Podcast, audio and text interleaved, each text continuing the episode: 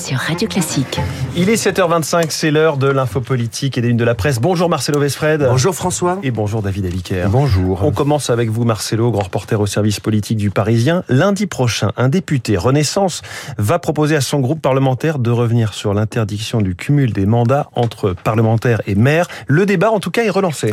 Oui, ce député, ce n'est pas n'importe qui, c'est Karl Olive, maire de Poissy dans les Yvelines pendant 8 ans et qui vient de démissionner de l'hôtel de ville justement à cause du cumul.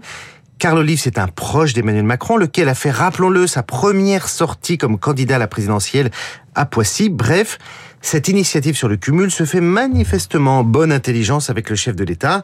Emmanuel Macron disait d'ailleurs en décembre 2011, c'était lors d'un déplacement dans le Cher, qu'il ne serait pas absurde, je le cite, de revenir sur cette loi.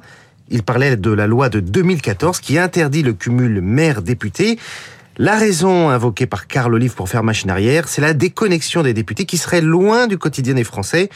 Le sujet en tout cas préoccupant au lieu parce que LREM a perdu toutes les élections intermédiaires mmh. faute de maillage local et c'est vers les maires de toute tendance qu'Emmanuel Macron s'était tourné pour le grand débat. Alors comment cette proposition est reçue au sein du groupe Renaissance? Elle divise notamment chez les tenants du macronisme originel, celui de la promesse de renouvellement, de l'émergence de la société civile c'est si divisé que le bureau du groupe devrait, selon toute vraisemblance, ne pas retenir l'idée. Pour autant, le projet peut continuer à cheminer car Carl Olive entend défendre quand même sa proposition de loi, euh, celle d'un retour du cumul dans les villes de moins de 20 000 habitants. Il espère que d'autres groupes parlementaires s'en inspireront.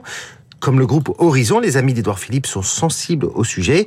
Les modems aussi, François Bayrou est lui aussi pour une refonte de cette loi de 2014.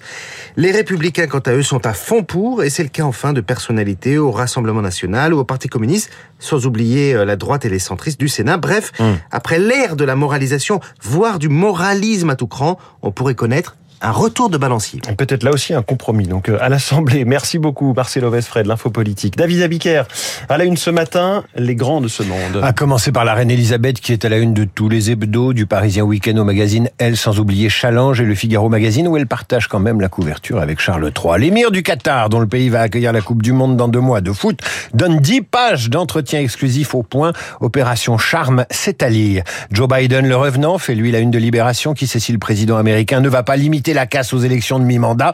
Poutine, si, et maudit, l'autre monde s'organise sans nous. C'est la une de l'opinion. Et puis, évidemment, un grand de ce monde, un grand du sport dans les journaux fédéraires, une retraite qui ressemble quasiment à un hommage posthume, les adieux d'un champion de légende pour le Figaro, 103 titres et puis 120 titres Libération, et puis l'équipe qui trouve le titre qui va bien, fédéraire, God Save the King.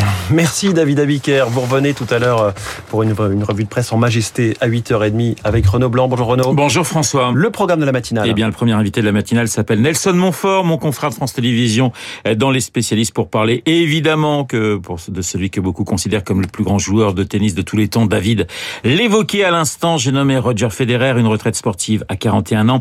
Les souvenirs de Nelson qui a multiplié les interviews avec le champion helvétique. Rendez-vous dans une dizaine de minutes. 8h05, nous serons en ligne avec Stéphane Bern pour évoquer les journées européennes du patrimoine.